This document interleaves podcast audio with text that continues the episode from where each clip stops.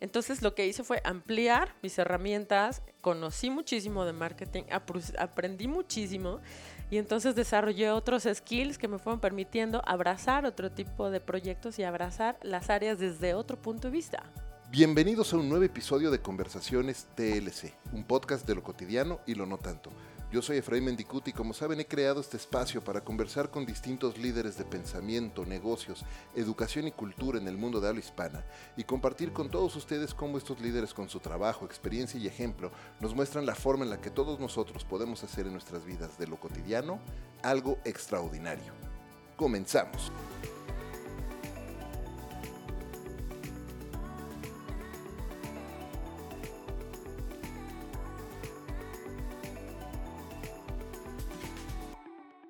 Algunos de ustedes cuando eran niños seguramente dijeron que cuando crecieran eh, les gustaría trabajar en las películas de Disney. ¿Cuántos no hemos soñado con trabajar en un ambiente totalmente creativo, con espacio para soñar y para hacer esos sueños realidad? Pero hacer esos sueños realidad en realidad cuesta horas, días, meses y años de trabajo años de pasión por crear y hacer que las cosas sucedan, años de disciplina y de dedicación, como lo puede atestiguar mi invitada el día de hoy, quien por los últimos 20 años ha dedicado su trabajo a la creación y producción de grandes proyectos. Desde ser parte del equipo de producción que lanzara Disney Channel en América Latina hace 19 años, a ser la responsable de marketing para Disney Home Entertainment en México, a ser hoy la responsable del equipo creativo y de producción de Disney Character Voices para América Latina, además de ser actriz de doblaje y cantante de ópera. Berenice Esquivel, Bere, bienvenida a Conversaciones DLC, toma 2. Tómalo. Muchas gracias, querido amigo, por la invitación y no hay segundo malo, ¿eh? Vamos a ver qué, qué nos depara este. Se preguntarán por qué decimos esto en la segunda toma y es que hace casi un mes eh, grabamos a distancia eh, y, por un problema técnico llamado Efraín no se grabó el episodio y estamos volviendo a grabar. Te agradezco profundamente el, espacio que, haces. Mira, nadie más que yo conoce los problemas técnicos y los ha vivido en carne propia, entonces... ¿Alguna vez te ha pasado con algún proyecto así que hagan, hayan hecho ya todo, hayan tirado toda la, pues todo el footage, todo el pietaje completo y de repente digan, uh, tenemos que hacer Sí. 90% de retakes. Sí, sí me ha pasado. Yo creo que el que haya tenido una vida en producción eh, y, te diga que no, está mintiendo. Oye, pero ¿cómo, ¿cómo lo manejas? Porque además estás hablando de actores profesionales. Sí. Este, y de costos y de, días de, entrega. y estás hablando de... Mira, lo que te puedo decir es que han sido proyectos importantes, pero no de teatrical, por lo menos. O sea, me han pasado en cosas que han que tiene todavía un margen. Eh, nos ha pasado para tele, nos ha pasado para cosas de, marketing, que, de pronto pueden tener una salvedad en cuanto a tiempo. Eh, afortunadamente para cosas de teatrical, para cine y para cosas que tienen un deadline a venta o fechas comprometidas con público, nunca nos ha pasado porque también, ¿sabes? Tenemos una serie de, medidas eh, de precaución eh, grabamos a diferentes micrófonos, tenemos mucho backup, o sea, es una cosa que ya cualquier empresa tiene a estas alturas, ¿no? Porque es, es, como cuando estás haciendo tu trabajo, tu reporte personal en la compu eh, y cuántas veces no lo salpas, dónde lo bacopeas. Save, y lo tienes en todo, en la nube y todo. En donde sea, ¿no? Sí, sí, sí. Oye, muy bien, muchas muchas gracias de nuevo por hacer espacio para, para acompañarme en este, en este episodio de nuevo.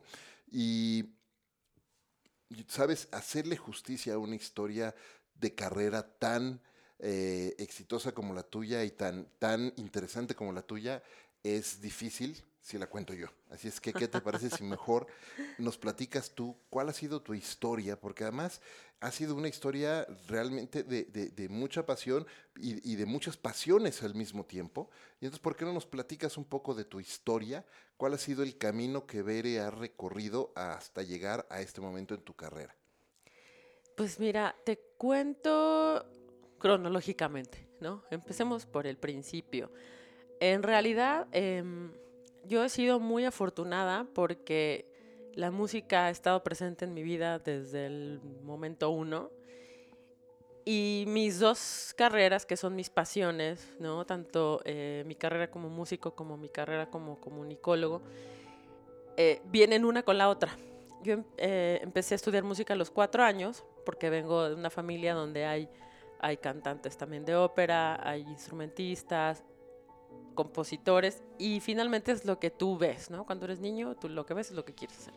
Yo quería tocar el piano y, y veía a mis primos tocando y demás, entonces empecé a estudiar en Bellas Artes y empecé a los cuatro años a tocar el acordeón. Pero de alguna manera en mi camino como instrumentista, si bien ha sido muy, muy completo y me ha dado muchas satisfacciones, de alguna manera yo siempre supe que quería cantar. ¿No? Nada más que cuando estás chiquito te tardas en ver exactamente hacia dónde quieres llegar. Y una cosa llevó a la otra. Yo estando en un de mis primeros conciertos que di, eh, fue uno en, Televisa a los cinco años, en la desaparecida Televisa Chapultepec. Eh, no vamos a hacer cuentas, pero fue antes del temblor. Obviamente. Entonces, para mí, eh, imagínate lo que representaba para una niña de cinco años recorrer esos pasillos. Y yo le dije a mi mamá, yo cuando sea grande quiero trabajar en ese cuarto de foquitos. A mí me llamó mucho la atención el control room y yo le pregunté, ¿qué tengo que hacer para trabajar ahí? Y ella me dijo, bueno, pues supongo que tendrás que estudiar comunicación. Y sí, fue lo que hice. Pero eh, con este, este tema de mi disciplina musical desde muy chiquita, en mi vida nunca ha habido un momento en el que yo no esté compartiendo con la música o haciendo algo musical. Entonces, de- dentro de mi vida normal siempre estuvieron las dos cosas presentes, ¿no? La escuela y la música. Y de repente tus papás te ponen también, este, a que eres- tienes que hacer todo, ¿no? Y la natación y la gimnasia y todo lo demás. Este, estás viendo, están viendo para ver que eres bueno Ajá. y yo salí y buen músico. ocupado además, ¿no? Para y que tenerte no ocupado estés y que la energía claro. este, se te gaste y que te puedas dormir. Ahora que eres... ah, no, pero además que no estén este, eh, usando el tiempo en... En, en- dicen que el ocio es el peor consejero. Exactamente, ¿no? ¿no? Entonces, ahora que eres mamá... Con tus Hago lo mismo. Por supuesto. No, además se vuelve un tema peor, porque yo dije, bueno, yo empecé a la música a los cuatro años, ellos empezaron a los dos. Ah, sí. Entonces empecé con ellos desde clases de estimulación musical, cuando eran bebés. Y, y digo, además, como mamá cantante, bueno, pues de mis mayores divertimentos era, era cantarles y, y en la panza. Y, y es lo que les digo, bueno, la verdad es que siempre es hermoso que alguien te escuche cantar. Pero ellos dos me han escuchado desde dentro. Entonces, para mí es así como. Audiencia wow. cautiva desde siempre. Sí, y además acuérdate que el agua es conductor del. Claro. Bueno, wow. Oye, ¿y, ca- y ellos este, cantan? Cantan y tocan el piano. Wow. sí, ya desde chiquitos. Desde, ahorita Iker tiene 10, Mikel tiene 6. Y los dos ya hacen sus pininos, tocan algunas cosas, han grabado algunas cosas también, ya de padre. doblaje. Y todo ha ido como, como fluyendo en, en esta cosa de, de- de- Mi esposo fue nadador de, de competencia muchos años, entonces siempre es de... En esta casa tienes que hacer dos disciplinas, un deporte y una actividad artística. Padrísimo. Ya lo demás como sea. Está bien, ya, ya irán tomando su camino. oye. Exactamente. Qué padre. Y entonces, bueno, vas, ves ese cuarto de control lleno de foquitos y dices, yo quiero trabajar ahí, Quiero trabajar ahí. ¿qué hago? Y Y estudié comunicación. Pero finalmente, mi idea en ese momento era eh, siempre clavada hacia la ópera, hacia la música clásica. Yo me veía en ese momento en la universidad en una carrera, eh, sí, en la, en la actividad artística, pero cultural. La verdad, yo en ese momento no estaba pensando en el entretenimiento. Llegó a mí. Porque sí, en algún momento alguna amiga me dijo, bueno, eh, yo, yo estaba haciendo, lo primero que hice, eh, mi primer trabajo fue dar, dando clases de solfeo. y después eh, estuve trabajando en radio y televisión de Bellas Artes, en, en el área de, directamente de, de, de esta actividad atrás del Auditorio Nacional. Era súper divertido porque yo hacía dos programas que amaba, empecé como guionista y supongo que ya nadie los recuerda, que eran Entrevistarte y Tiempo de Bellas Artes. Tiempo de Bellas Artes también tenía algunas emisiones en televisión y otras solo eran, solo eran en radio. Entonces, la verdad es que era súper divertido y ahí yo estaba como guionista. Entonces, mi camino en ese momento yo lo vislumbraba en la telecultural.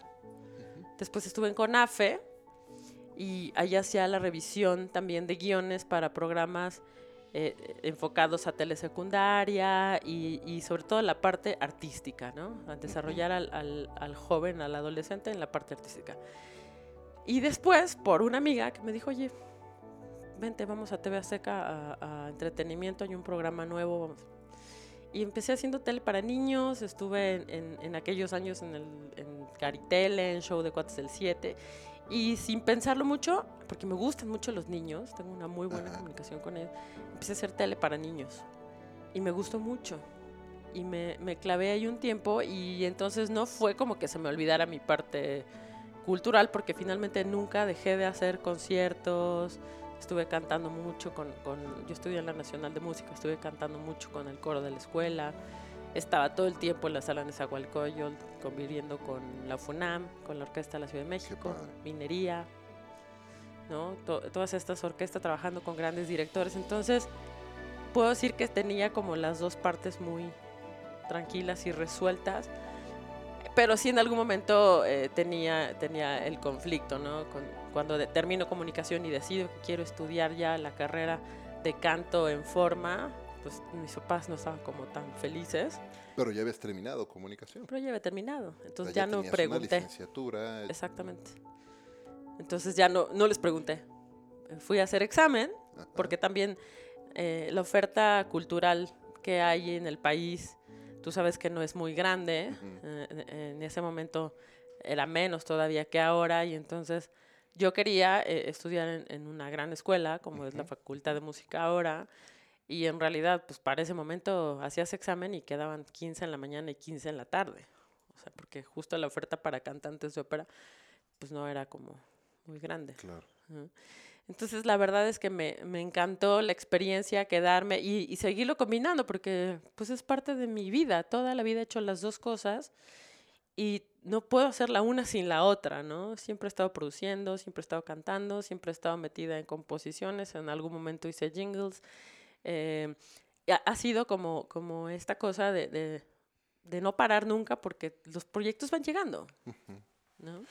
Eh, Lo que me encanta de esta historia es que eh, lo que acabas de decir, ¿no? Hay proyectos que van llegando y de alguna manera cuando te abres a, a- a eso y que los proyectos y las oportunidades llegan, también te abres a experimentar distintas cosas. Ahorita decías, bueno, pues, he producido, he hecho tele infantil, jingles, has hecho mucho, has experimentado y vas encontrando distintos intereses. Y a mí lo que me gusta mucho de eso es que Estoy convencido que a través de explorar intereses es la forma en la que descubrimos nuestras pasiones. Porque además todo el mundo nos da ese consejo que a mí me parece malísimo de haz lo que te apasiona. Y sí, claro. pues, haz lo Cuando que te apasiona. sepa qué es lo que me Pero apasiona, exacto, ¿no? Ese es el Claro. problema, ¿no? Claro, yo puedo hacer lo que me apasiona, pero ¿qué es eso lo es eso que me apasiona? Eso es más difícil. Entonces, estar probando distintos intereses y entonces te vas apasionando por esos intereses. Sí, y la verdad es que también eh, lo, dice mucho una amiga de nosotros, también mentora que ya estuvo en este micrófono también. Para el tema de proyectos musicales, soy más fácil que la tabla del cero. O sea, de verdad es una cosa que, en- sí tuve una época en mi vida, porque es la realidad, que estuve en un tema como muy cerrado en cuanto a que era totalmente purista de la música clásica y, y era un poco ese tema de, bueno, sí voy a hacer un poco de rock con mis cuates en, en la adolescencia, pero solo porque ustedes no han conseguido vocalista y yo de verdad los quiero ayudar. Pero de verdad era una cosa en la cual yo me imaginaba haciendo solo el clásico. Y no creas, tampoco fue como que de la noche a la mañana. ¿eh?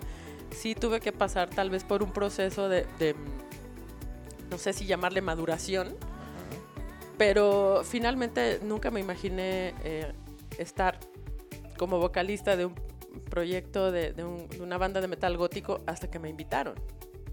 De metal gótico. Sí.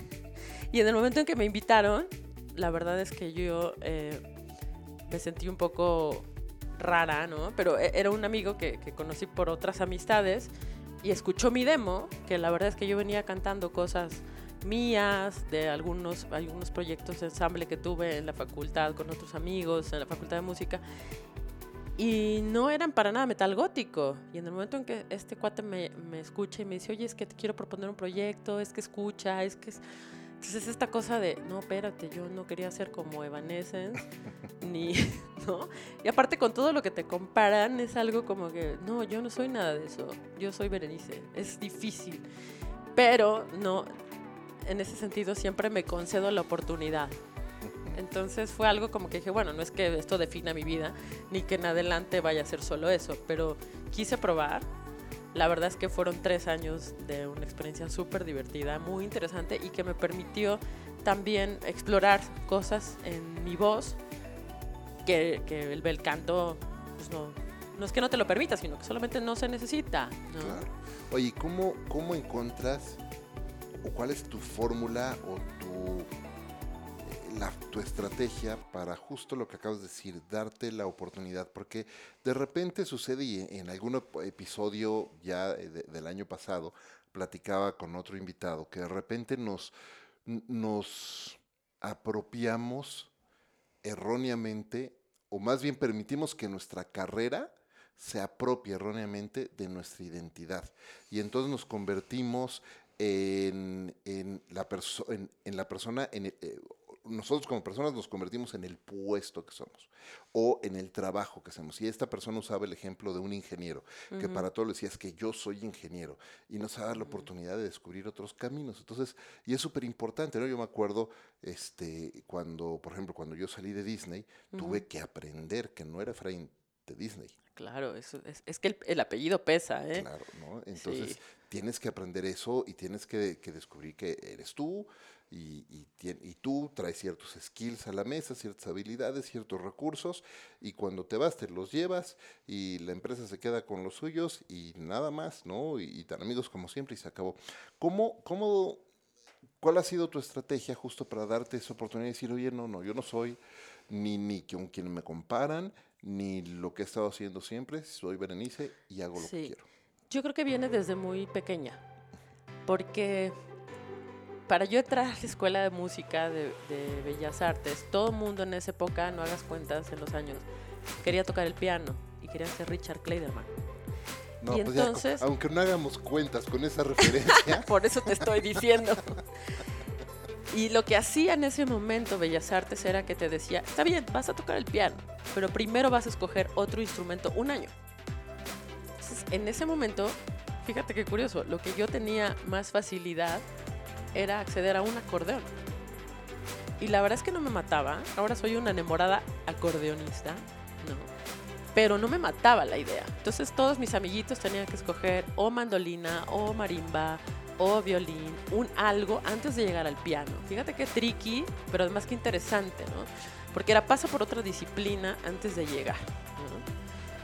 Y yo creo que ahí es donde empezó esto que tú estás mencionando, ¿no? Hasta dónde yo, Berenice, sí hice un trabajo de introspección en el cual yo dije, ni soy la niña del acordeón, tal vez porque me ha tocado mucho, en, muchas épocas cargar con muchas etiquetas, ¿no? No soy, eh, yo era en ese momento de la escuela musical la única niña china que tocaba el acordeón.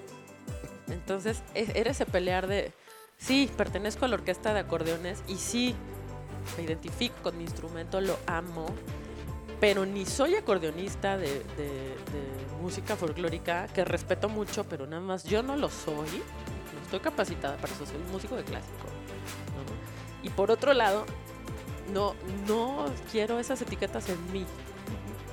Yo peleé mucho desde mucha vida por, ah, no, entonces tú eres instrumentista, ya no puedes ser cantante. Y claro que yo ya no quería seguir cargando instrumentos. Prefería ser cantante y además yo siempre canté, siempre canté desde muy chiquita y siempre supe que eso era lo que quería hacer, pero también dar el salto en estar en una orquesta y volverte de repente el front, también implica una serie de cosas internas donde te tienes que acomodar y te tienes que reconocer. Entonces, yo creo que para mí viene desde muy chiquita y desde donde eh, supe que yo la verdad siempre he querido trabajar en lo que me gusta hacer. Y ese ha sido mi, mi si quieres la estrategia. Pero en realidad yo he ido escogiendo los proyectos de acuerdo a lo que en ese momento me interesa hacer. Tuve algunas otras ofertas, propuestas de hacer otro tipo de grupos, otro tipo de cosas. Y, y mi marido siempre me hace burla porque uno de los proyectos que más me gusta es un grupo de música fusión que tuve. Recién entré a la Escuela de Música, a la Nacional de Música, no a Bellas Artes, que fue donde estudié de niña. Y él no entiende por qué me gusta mucho ese tipo de música que es fusión. Él era más feliz cuando yo tenía la banda de metal, ¿sabes?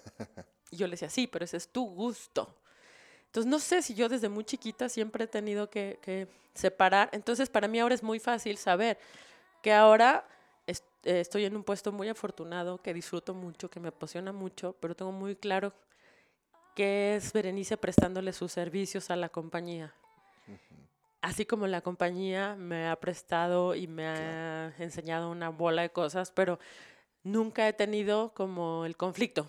Yo sé que es una etapa que algún día va a terminar y eh, a Berenice, en cuanto a goals, tengo otras muchas cosas que hacer pendientes. Qué increíble. ¿Qué bueno, antes de irnos a esa pregunta, te voy a preguntar qué tiene pendiente Berenice hacer, pero antes de irnos a eso, vamos a terminar un poco con la historia, porque No, no, vas a TV. Azteca Me voy a TV Azteca, hago Y- tele para niños y, y de repente... y después empiezo a hacer eh, programas en vivo, divertidísimo, cansadísimo, pero hacer programas en directo yo creo que ha sido el, el mejor, el mejor ejercicio de adrenalina que todo eh, productor o gente de producción debe de vivir, ¿no?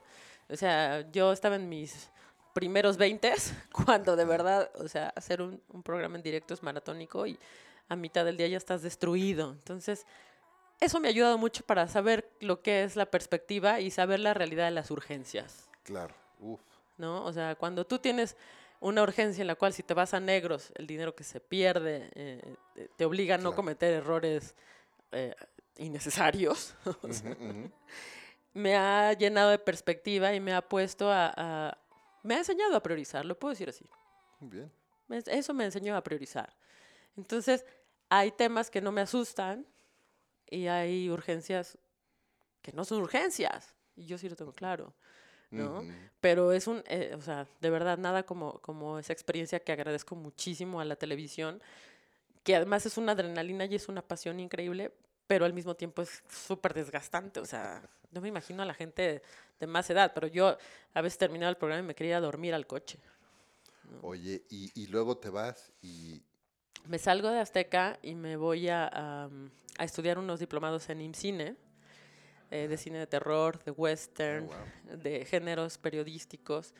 Y cuando eh, regreso a TV Azteca a seguir hacer, haciendo televisión, me llaman de Disney. Gracias a, a- a una amiga que, con la que trabajé algunos años en, en Azteca también, me invita a una terna eh, para, para participar en este concurso por el puesto de Disney eh, de producción en lanzamiento de Disney Channel. ¿no? Entonces me acuerdo que me llamó y me dijo, oye, ¿y te gustaría? ¿Quieres? Te estoy proponiendo, pero ¿a ti te gustaría que te entrevisten? Le dije, no, bueno, ¿a quién le vas a decir que si le interesa lanzar un canal, Claro. te va a decir que no? Claro, ponme. Participé en la terna, em, me entrevistaron desde Miami. eh, hubiera sido bueno que me llevaran, pero no, solo fue por teléfono. y me quedé con el puesto. Y de ahí empieza una aventura maravillosa que sigo viviendo, que es mi carrera en Disney y lanzando a- a- al Disney Channel, que yo considero el primero de mis hijos, Ujú. porque así se vive el lanzamiento de un canal, ¿no? Y con ello un aprendizaje de... eh, te hablo de- de- de- del año 2000, donde, donde el streaming no nos lo imaginábamos para nada como se vive ahora No, claro, claro. pero donde pudimos lanzar de manera simultánea Argentina, México y Brasil, y con un proyecto hermoso y un programa divertidísimo que, que siempre estará en el corazón mío y de muchos, que es el Zapping Zone. Y bueno, todo un aprendizaje de, de crear la franquicia del Disney Channel en Latinoamérica, que bueno, ya era un, un viejo lobo de mar en Estados Unidos, ¿no? Pero, Ajá. pero el tenerlo aquí y, y- y verlo crecer, bueno, pues fue una maravilla. Y después lanzar, em, vino después la compra de Fox Kids, Ajá. que convertimos en Jetix, y después eh, es ahora Disney XD. Claro. Oye, ¿y, y, y qué hay de la creación de contenidos originales? Porque cuando lanzaron algunos contenidos, pues eran los que venían de, Estados Unidos, pero después empezaron a producir mucho contenido original. Mucho contenido original. Y la verdad es que ahí también tuve la suerte de estar en ese equipo maravilloso con una de mis grandes mentoras, Ceci Mendonza. Y ella, la verdad es que eh, creando con mucha gente más un equipo increíble de, de, producción original que, bueno, ahora ya ha avanzado, ya ha evolucionado tanto que, que, ha tenido grandes éxitos incluso en novelas, ¿no? Ya que, que ese equipo ha evolucionado en, en, lanzamiento de muchos programas, bueno, empezó con Zapping Zone, tuvimos en algún momento Disney a Go Go, hicimos programas hasta de, de mm, incursionamos un poco con, con Zapping Sports en cosas como, como de cápsulas para, para eh, eventos muy puntuales deportivos y extreme y después eh, fue evolucionando hasta llegar a, a, las novelas, ¿no? Yo todavía me tocó un poco el principio de Violeta y siempre he estado como que acompañando de lado ya desde Character Voices. Eh, soy Luna y ahora Vía, ¿no? Y en el camino pues Once, y el Jardín de Clarilú, eh, el, o sea, bueno, cualquier cantidad de proyectos. ¿Cuál es, esta pregunta como mamá, uh -huh. qué programas de los que producías Ajá. o tenías alguna injerencia en la producción de ese programa, estabas orgullosa que vieran tus hijos? Porque seguro vieron Híjole, algo. Muchos, no, lo siguen viendo, porque ahora estoy desde el lado de doblaje.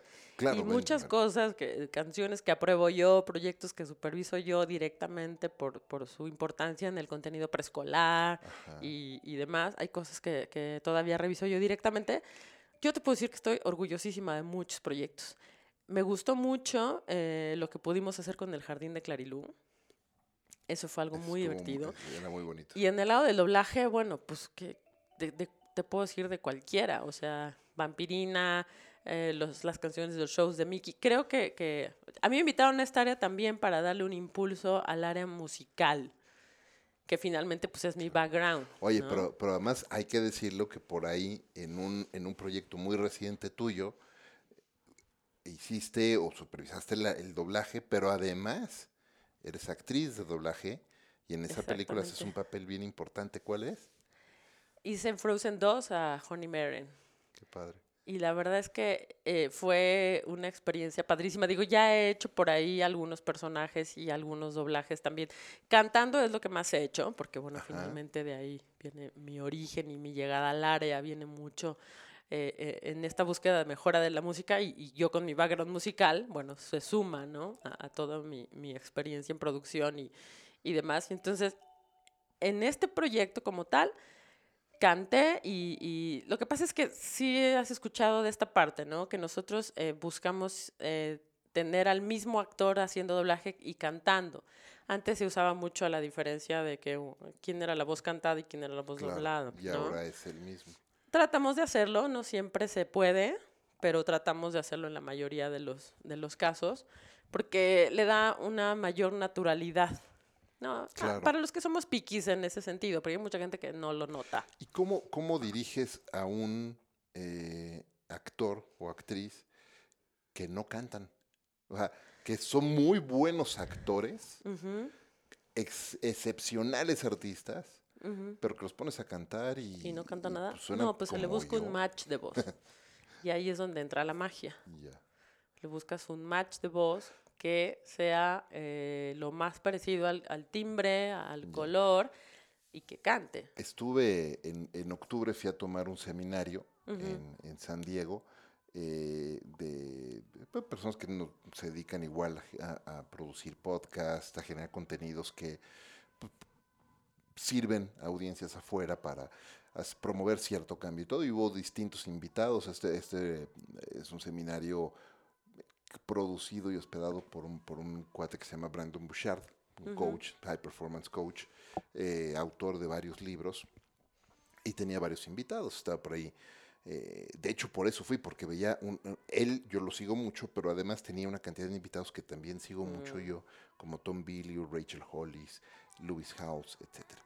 Y luego tuve invitados sorpresas, Dean Graciosi, etc. Y tuve invitados sorpresas, y uno de esos invitados fue eh, un coach de voz que se llama Roger Love, ah, sí, que lo probablemente lo has uh -huh. escuchado, que se dedica, que es el que e, es el coach que educó la voz si estoy diciendo el término correcto, educó la voz de Bradley Cooper para cantar en esta película con Lady Mm, Gaga. Sí, sí, de- así se llama.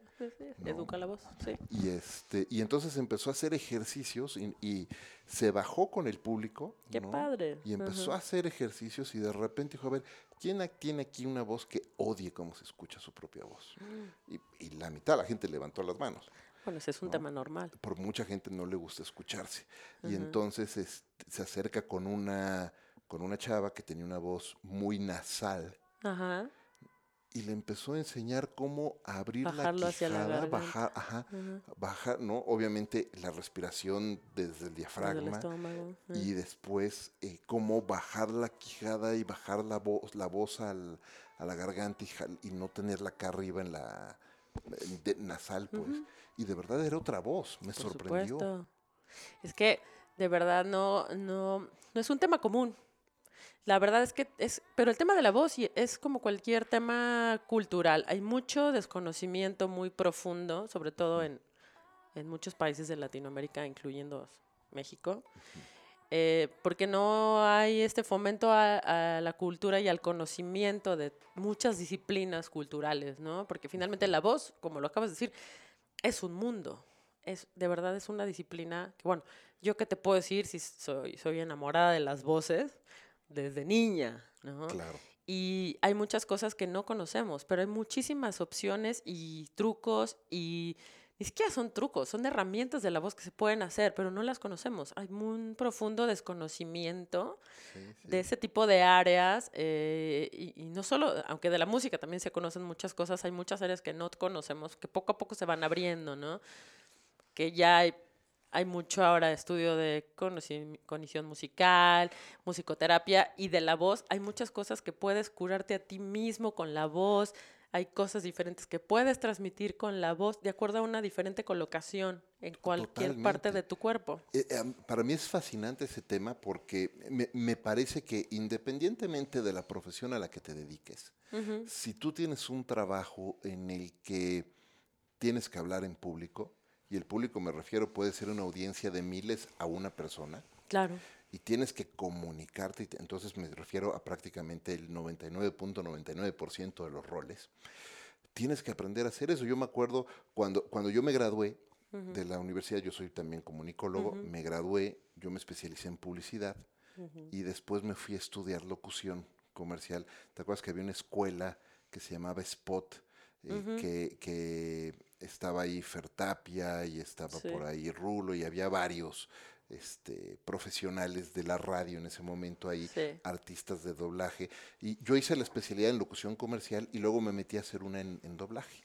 Mira, no sabía Pero- eso, sí, no sabía, nunca sí, me has claro. contado. Sí, sí, me, me metí a hacer una en, en- en- en doblaje, me la pasé increíble, pero lo que más disfruté, y es, son cosas que son herramientas que hoy, 20 años después, o más, 25 años después, las sigo usando, por, ejemplo, supuesto. para una presentación, para una conferencia, y, y de verdad, eh, la forma en la que puedes transmitir es, cambia totalmente. La personalidad que puedes reflejar en una llamada, por ejemplo, Totalmente. cambia totalmente conforme modulas la voz y... Es un mundo maravilloso y hay mil posibilidades.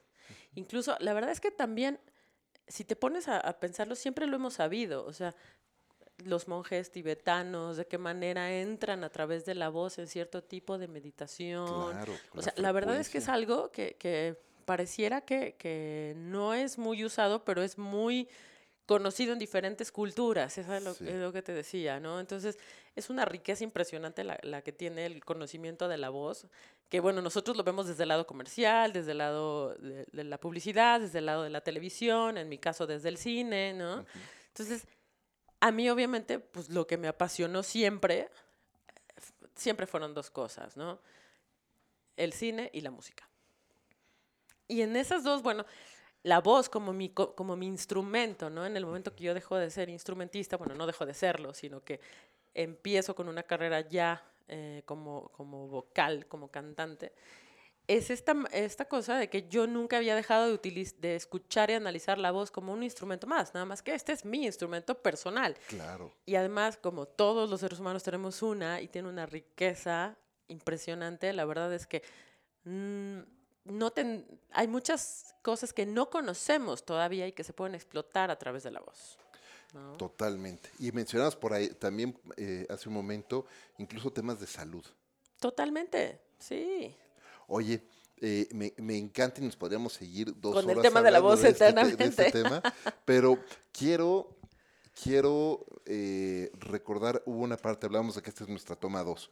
Exacto. Y en la toma 1, cuando, cuando nos juntamos, hace una, hace, fue una plática súper rica y un tema que me gustó mucho, que tocamos en ese momento y creo que no podemos dejar de tocar aquí. Es justo el tema de cómo has construido una carrera de años haciendo lo que te gusta. Y, y es súper importante porque de repente cuando uno se enfrenta a la carrera corporativa, empiezas a escalar y empiezas a subir la escalera corporativa y empiezas a ver alternativas y empiezas a ver opciones y luego te enfrentas con decisiones de, pues si quiero crecer y quiero ser ahora el director o el vicepresidente o el presidente de no sé qué, tengo que dejar de hacer esto que no me gusta para hacer esto eh, tengo que dejar de hacer esto que me gusta y me apasiona para hacer esto que no me gusta, pero entonces esto no se alinea conmigo y hacia dónde voy. Y me parece que algo que es de reconocerse y de apreciarse de tu carrera es que tú te has mantenido siempre en esa línea de, de hacer lo que te gusta y tus decisiones han ido muy guiadas por ahí. ¿Cómo ha sido ese eh, proceso? Hablábamos, me acuerdo ese día, de que mm, hay quien lo ve como precios que hay que pagar yo no lo veo como precios que hay que pagar. Yo veo como oportunidades que decides tomar o no. en mi caso, yo siempre que he tenido una oportunidad de moverme hacia alguna algún área nueva, en mi caso, en el momento en que eh, en el 2005 yo tuve la invitación por parte de la compañía de irme a vivir a Argentina para continuar con el tema de producción porque eh, ciertas cosas se estaban moviendo para allá. Y yo en ese momento em, decido quedarme en México, no tomar la oportunidad por, por un tema familiar. Y en ese momento me ofrecen un puesto en marketing. Y en ese momento es cuando yo les, dije, híjole, muchas gracias, les agradezco mucho. una persona que, que, fue un gran mentor para mí, que quiero mucho y lo aprecio mucho, me dijo, eres muy buena en lo que haces y no te cierres, porque yo le dije, ¿sabes qué? Yo mi carrera es en cine, mi carrera es en tele, no me veo en marketing. Y me dijo, a ver, no, yo veo que tú eres muy buena en lo que haces y creo que, que te podrías expandir hacia otros lugares, te veo manejando otras cosas, te veo dirigiendo otras cosas. Y en ese momento, eh, para mí fue un, un, digamos, un parteaguas en mi carrera, porque yo estaba en este tema purista que te comentaba, ¿no? Que, que, a mí me daba de, no, no, yo nada más el clásico, no, yo nada más la tele, yo, porque esto es lo que yo quiero hacer y yo tengo muy claro que soy muy fiel conmigo misma y hacia lo que a mí me apasiona. Y en ese momento, por primera vez en el tema corporativo, me abrí a tener otra posición que más me tardé en tomarla, que, que, al poco tiempo estaba, sí haciendo esa, pero regresando de alguna manera a televisión, haciendo un reality y demás. Entonces, era una cosa que yo también eh, me he puesto en un punto en el que digo, ok, voy a fluir, voy a fluir con esta decisión, que en este momento se me antoja tomarla. La verdad es que yo creo que en ese momento lo que más me, me movió a tomar esa opción fue este speech que me dijo este mentor, ¿no? Y que yo también dije, bueno, ¿no? O sea, soy muy joven, puedo tomar esta oportunidad que me están ofreciendo y voy a ver, ¿no? No me voy a cerrar yo solita. Lo, que, me, lo que él me, me, hizo sentir es que me estaba yo cerrando sola a una posibilidad sin ni siquiera explorarla. Y creo que de ahí aprendí mucho y desde entonces mm, me concedo siempre la oportunidad de hacer las cosas, que es algo que me preguntabas hace rato. ¿Cómo lo hago? Me concedo las oportunidades. Siempre y cuando em, vea yo hacia un claro de luz donde yo vea que llego a un lugar que a mí me gusta, que, finalmente nunca puedes saber, ¿no? Lo que decíamos aquella vez. Tomas una decisión ejecutiva, corporativa, y no sabes a veces hacia dónde va a ir. Pero en ese momento yo la tomé y, y al principio fue difícil, pero de pronto fue como muy claro cómo eh, mi verdadero pasión me llamaba de regreso. Entonces lo que hice fue ampliar mis herramientas, conocí muchísimo de marketing, aprendí muchísimo y entonces desarrollé otros skills que me fueron permitiendo abrazar otro tipo de proyectos y abrazar las áreas desde otro punto de vista. Que hoy te son muy útiles. Por supuesto. Eso, eso me, encanta y justo platicaba con, con Gaby eh, en el episodio pasado eh, de mi teoría del baticinturón la teoría del baticinturón, que vamos así todos tenemos un baticinturón imaginario. Totalmente. ¿no? Y vamos, lo vamos armando de acuerdo a las habilidades y competencias que vamos adquiriendo. Y creo que en las cosas que son importantísimas como persona, como persona, no como profesional nada más, sino como persona, es realmente identificar competencias que te hacen falta o que quieres desarrollar y dominarlas y después usarlas, porque no, no, es suficiente con, bueno, nada más, ya, ya las aprendí, ya me las guardé, no, hay que ponerlas en práctica y ponerlas además en práctica en servicio de algún proyecto o en servicio de, de algo más, ¿no? Y eso es súper enriquecedor. Y eso que estás diciendo es súper bonito, porque la realidad es que cuando tú tienes una pasión por lo que haces, es muy fácil que alguien más vea en ti desde lejos esa pasión y venga y te diga, oye, estamos pensando en un proyecto de esto y el otro, y entonces saben que es tu background y los puedes ir encaminando, acompañando, y eso es lo que a mí me ha pasado, en realidad, de todas las áreas que he podido eh, trabajar en la compañía, pues se han ido sumando una tras otra, entonces de pronto tuve eh, la oportunidad de, ir a Argentina, que me entrenaran de compliance, y entonces eso se sumó como otro skill, y por otro lado ya tenía... Eh, manejo de talento, por, por, se vino aquella era en la que teníamos a los Jonas Brothers todo el tiempo en México y había que hacer con ellos la gira y con Vanessa Hodgins. Y entonces, finalmente, por mi perfil creativo y como músico y como productora, pues quién venía a cuento para todo ese tema? Pues yo, ¿no? Entonces, y te digo algo, esa cosa que, que nunca me cerré, sí hubo momentos en lo que comentas, que dices, bueno, tal vez mi camino si yo hubiera seguido por marketing, hubiera ascendido a cualquier otro punto de posiciones en las cuales eh, sí tendría otro tipo de, de seniority y, y, estaría a lo mejor en otro lugar, pero la realidad es que, como tú lo dijiste, no sería feliz. Claro, es que eso es...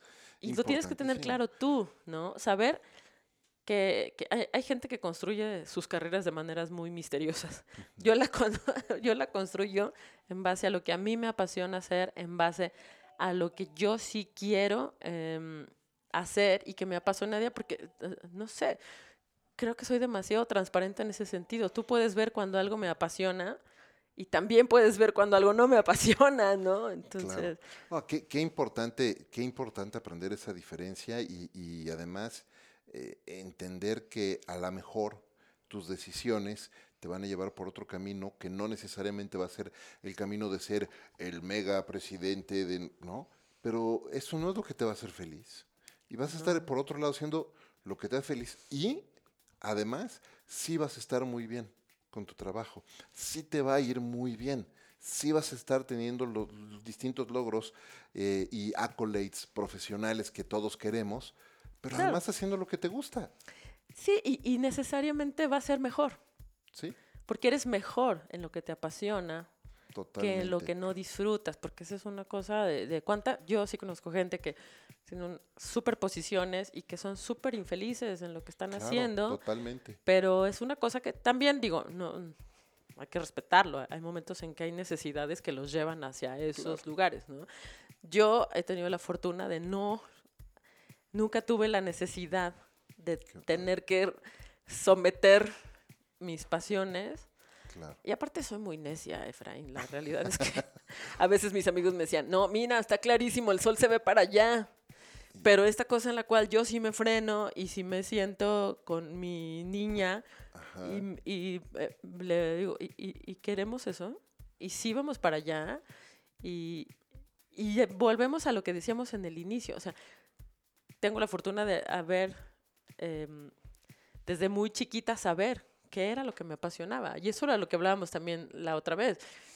Siempre lo sabes y no siempre es a una edad temprana. Entonces yo creo que eso es lo primero que hay que descubrir. eh, di una conferencia a unos est- estudiantes en el TEC de Monterrey en- Ujú. en, octubre. Y me gustó por eso, ¿no? Porque yo me acuerdo de mí en esa etapa de la universidad donde vives en la incertidumbre, donde no tienes idea de para dónde va a ir tu carrera. Y me, me gustaba que fueran especialistas como lo fueron en ese momento a los que yo escuché. Y entonces mi compromiso ahora es con esa gente a decirles, bueno, si yo tengo una palabra, un consejo que te pueda ayudar, estoy aquí feliz de podértelo compartir.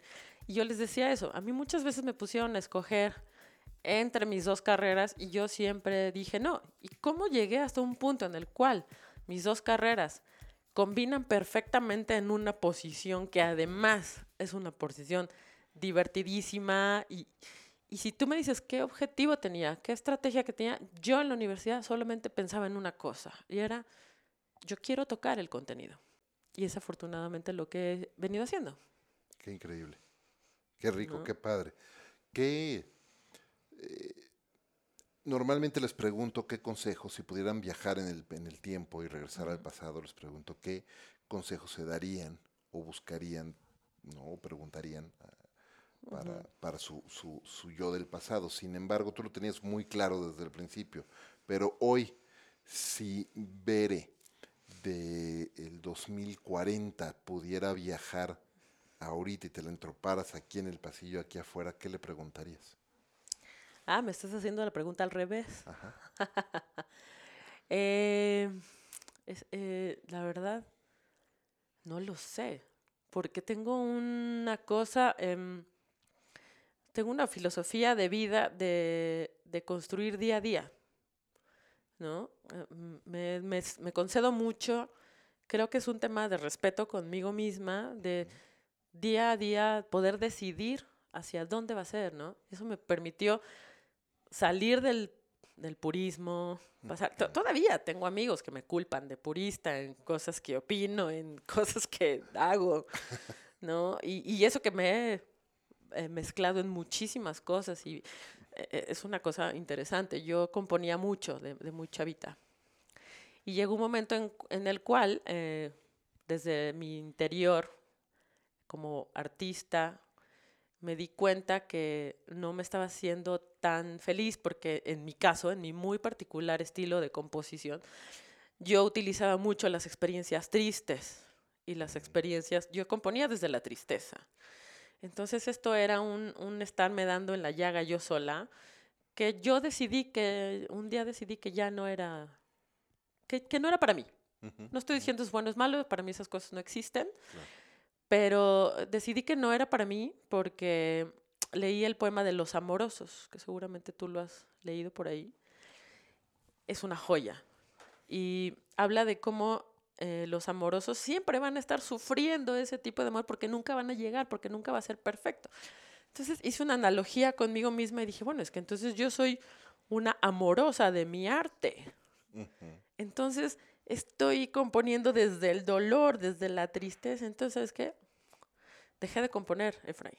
Wow. Dejé, digo, tengo muchas cosas en el cajón que compuse en aquella época que en algún momento saldrán. Y a últimos años no has compuesto nada. Sí, jingles. O cosas, pero más por encargo. Eh, tengo ahí, eh, eh, hice el opening de, del programa, de, de un programa de una amiga que tiene un, un programa de, de consejos de spa por internet.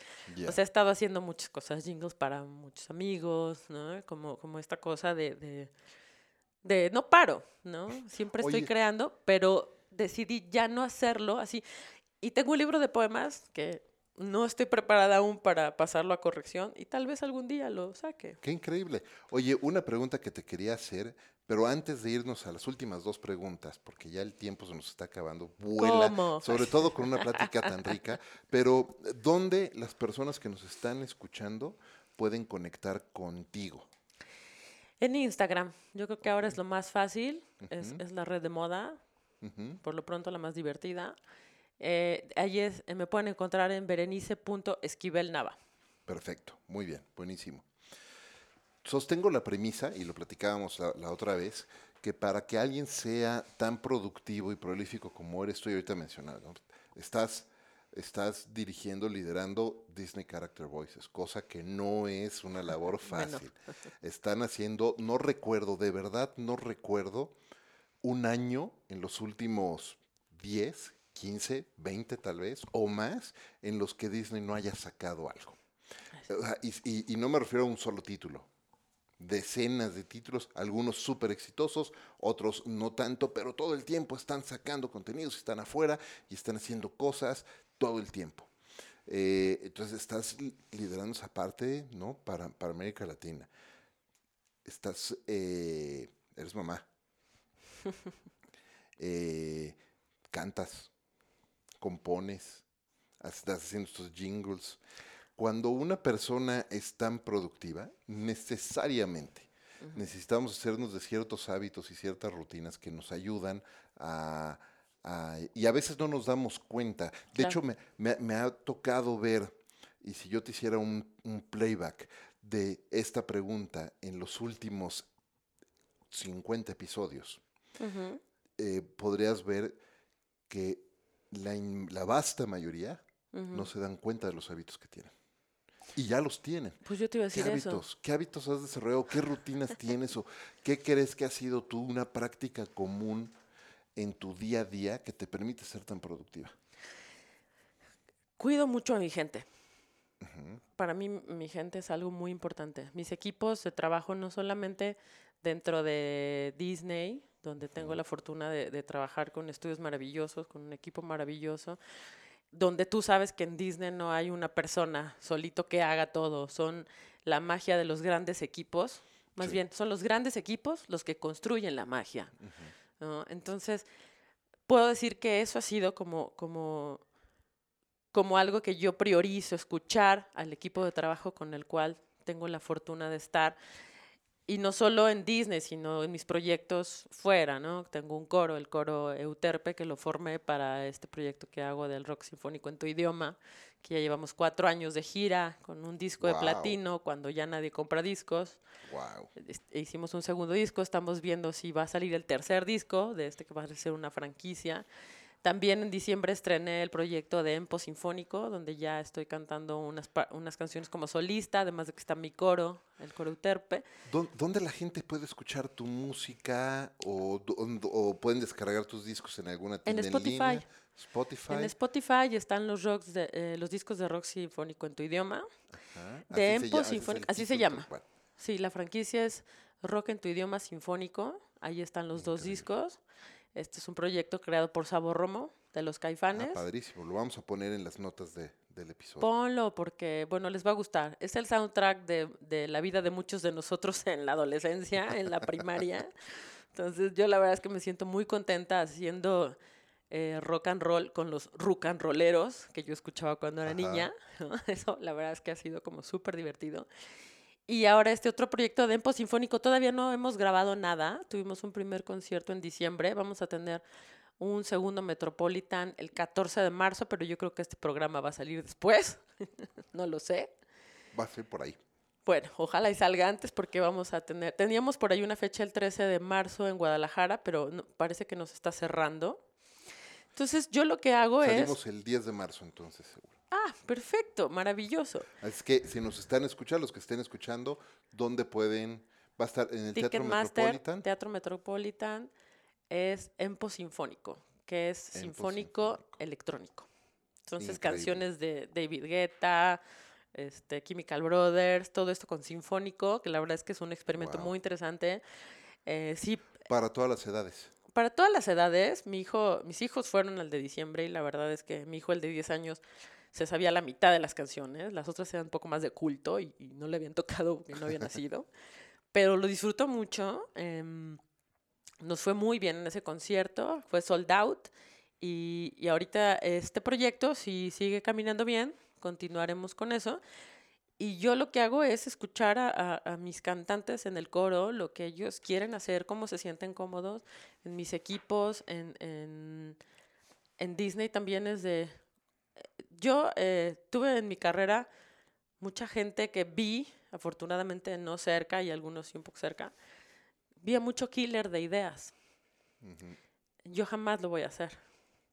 Entonces, al contrario, A mí me gusta abrir los espacios, que haya una comunicación, digo, soy comunicóloga, me siento escuchar a la gente, busco el feedback, que de verdad lleguemos a una comunicación y que de verdad lleguemos a un entendimiento, porque estoy convencida que eso ha hecho que los proyectos mejoren, mejoras la calidad en todo, mejoras desde el aproximamiento y el contacto humano hasta los proyectos, hasta eh, la empatía, eh, eh, esta humanidad que se ha perdido mucho en estos días y que estamos viendo cosas atroces y espantosas en, el mundo. Yo sí creo que es por la falta de este contacto, de esta comunicación, de que sepas y te pongas en los zapatos del otro.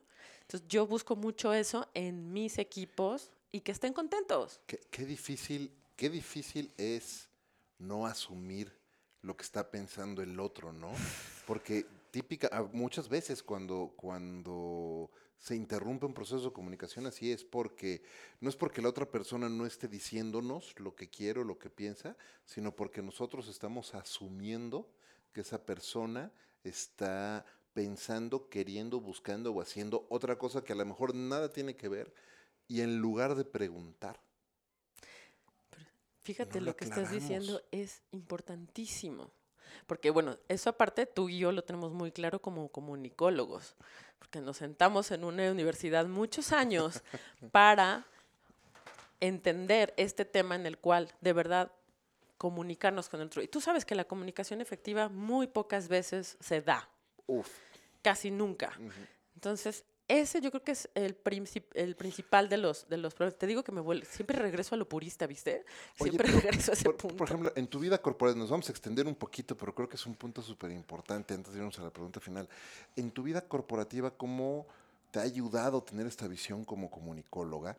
como estudiosa de la comunicación, porque eh, a mí me luce, y te voy a contar una anécdota eh, también personal, que en la vida corporativa, de repente los grandes ejecutivos, y no nada más los grandes ejecutivos, sino los ejecutivos, punto se volvieron como muy impacientes, quieren el dato rápido, dame el resumen ejecutivo tal cual, el executive summary, eh, dame los bullet points, no los bullet points y no me expliques nada, no me des el contexto. Y entonces se ha generado una, una diferencia cultural muy grande entre sociedades, incluso donde hay culturas como la, la, la norteamericana, que es de muy bajo contexto y una cultura como la latina, donde el contexto es muy importante.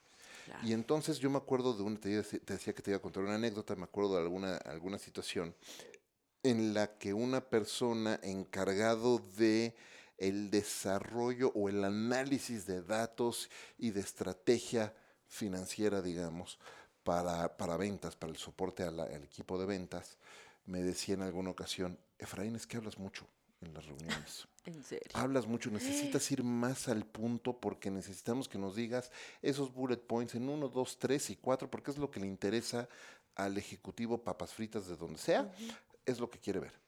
Y entonces yo lo que observaba es, no al contrario, porque cada vez que ustedes hacen eso, le están dando una idea a medias de esa persona, porque están asumiendo que esa persona solamente quiere escuchar los buenos datos, los datos alentadores, y no quiere entender el contexto real completo donde lo estamos, que estamos viviendo. Hay que situarlo. Y si no situamos, si no entendemos el, concepto, el contexto donde estamos pisando, ¿cómo vas a hacer una estrategia real para salir del atolladero?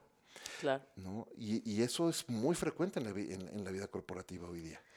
Sí, pero también yo yo lo extendería no solo la vida corporativa, la vida normal, porque lo dijiste hace rato, la gente quiere escuchar algo dirigido. No quiere oír.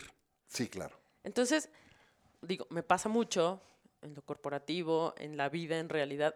Entonces, yo soy mucho de, en esos momentos, eh, siempre, o sea, me regreso a, a, las premisas básicas de la comunicación y es, bueno, ¿qué queremos hacer?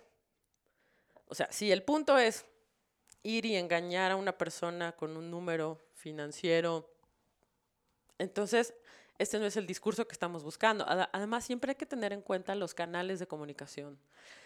También muchas veces no se da la comunicación porque simple y sencillamente estamos en otra frecuencia. Por supuesto. Entonces, tú a estar ahí y qué triste que te pasó eso con esa persona porque estuviste hablándole a alguien que estaba en otra frecuencia. Entonces nunca llegaron Sí, no, no, claro. a, a establecer el canal de comunicación. Entonces, yo, en ese sentido, yo creo que eso me, me hace una persona muy pragmática, porque yo detecto de inmediato cuando no estamos entrando en una comunicación. Y lo que hago es busco, entonces, eh, me, me voy a la frecuencia eh, a donde tengo que Para conectar. para conectar. Pero también en lo corporativo tú sabes que hay el que no te quiere escuchar y no quiere escuchar y también es esta parte que dices, ¿sabes qué hacía yo en esos casos? Les mando un mail. Pues sí. Porque pruebo otros canales. O sea, finalmente es lo que te decía, ¿no? Esta necesidad mía de buscar establecer el contacto, establecer la comunicación. Entonces, la verdad es que no, no soy de las que se rinden. Busco otro canal Claro. para poder llegar a esa comunicación. Pero también me parece que, que, que- que intensa esa persona, ¿no? Si fue en Disney, ya creo Sí. que sé ya No, quién fue. No, no, no, no, Ah, no fue en Disney. No, Muy no bien. diremos, no diremos dónde para no, no herir Y, y- susceptibilidades. y soy una eterna positiva, ¿viste qué mal? O sea, no, la verdad es que está bien. No. Siempre busco otro. Sí estoy convencida En- de que hay mil maneras de hacer lo mismo de manera diferente. De acuerdo contigo, de acuerdo contigo. No es la persona que estabas pensando por sí. Por cierto, Ah, hablé con esa persona esta semana. No me digas. Sí. Ahorita me cuentas Sí, todo. Ahorita fuera de micrófonos. Oye, eh, muchísimas gracias por tu tiempo. A ver, se nos ha acabado el tiempo. No, Antes de irnos, la premisa principal de este programa es platicar y aprender de líderes como tú cómo hacen de lo cotidiano algo extraordinario. Es que te pregunto, ¿qué es para ti y cómo haces de lo cotidiano algo extraordinario? viviendo con pasión cada segundo, cada momento. O sea, si en ese momento hay que establecer una comunicación efectiva, darte al 100%. Si en ese momento es crear algo desde cero y, y buscarle una visión diferente, dar el 100%. Porque si tú haces el 100% diario, no hay cotidianidad. La extraordinariedad es diaria. Me encanta, Así lo veo yo. me encanta hacerlo entregándote al 100%, Al y con 100%. pasión. No, a mí no me salen esas cosas como de, de los dobles discursos, de a medias. No sé, en algún momento también me he- recibido también críticas no muy, no muy halagadoras de es que te apasionas demasiado. Ah, caray, yo pensé que eso era una virtud, pero gracias por tu feedback, tal vez no siempre. A veces, a, eh, a ver, por ahí y también se ha mitificado un poco el tema en el mundo corporativo de el feedback, feedback is a present, ¿no? Feedback es un regalo. Y sí, sí es un regalo cuando ese feedback, esa retroalimentación es una crítica constructiva orientada a ayudar a crecer a la persona. Pero cuando es orientado a manipular la conversación o a imponer un punto de vista sobre el otro, no, no es un regalo y no debemos aceptarlo. Pero ¿sabes qué? Podríamos hacer un programa completo de feedback, Ah, porque por yo me he encontrado eh, con, obviamente yo me, me sé la definición desde la universidad, pero he visto que hay teorías que han tergiversado la división, de, la, la- el significado de un feedback. Y alguna vez llegué a escuchar cosas como, por ejemplo, que el feedback no se contesta. ¿No? Y entonces, ¿dónde está la comunicación? Exactamente. Entonces, eh, creo que ese es un gran tema, que, que tú que eres el erudito de estos temas de análisis en lo cuanto a la comunicación y demás, te lo pongo como, No, va- como vamos un, a- un, un goal, porque de verdad es muy interesante como yo he visto que ya, el- el la palabra feedback ya se ha desvirtuado en Totalmente. muchísimos, o sea, totalmente. ya la gente entiende lo que sea por Me- tu- feedback. tuve la fortuna de tomar un entrenamiento de feedback. Mira qué lindo. ¿no? Padrísimo para aprender justo ciertas técnicas para proveer Ajá. para recibir feedback y, am- y ampliar la comunicación. Luego podemos Oye, ampliar cuéntame de eso, sí, sí, sí, eso ya sabes que a mí también me apasionan esos temas. Pero, pero bueno, en tanto hacemos ese otro programa y, abre- y invitamos a Gaby y hacemos Por una ronda, una, una mesa redonda y Por platicamos, favor. padrísimo. Yo te quiero dar las gracias de verdad por acompañarme en esta segunda toma. Muchas gracias por tu gracias paciencia, por tu Hablamos espacio. poco de cine, pero ah, tal vez después hablemos más. de Hablemos, cine. hablemos mucho más de eso. Te agradezco muchísimo. Antes de despedirnos, quiero hacerte un breve pero importante reconocimiento por esa pasión que muestras en todo lo que haces y esa entrega al 100% en todo lo que haces, de verdad. Se nota, se nota en tu carrera, cada vez que platicamos se nota y qué rico. Felicidades por eso. Muchas gracias a ti, Efraín. De verdad, un honor que me hayas invitado a tu programa. Aprecio mucho y bueno, que vengan más. Muchísimas gracias y muchísimas gracias a todos ustedes por acompañarnos en este episodio de Conversaciones DLC. Gracias como todas las semanas al mejor café de México, Ricolto Café, por acompañarme en esta aventura de vida todos los días. Recuerden, este es un programa semanal, así es que si no lo han hecho ya, suscríbanse y además compartan este y todos los episodios de Conversaciones DLC porque estoy seguro de que entre sus amigos y sus familiares hay personas que se pueden beneficiar muchísimo de las grandes lecciones que estos grandes líderes nos están compartiendo en estos programas. Yo soy Efraín Mendicuti, esto es Conversaciones DLC y los espero en el siguiente episodio. Hasta la próxima.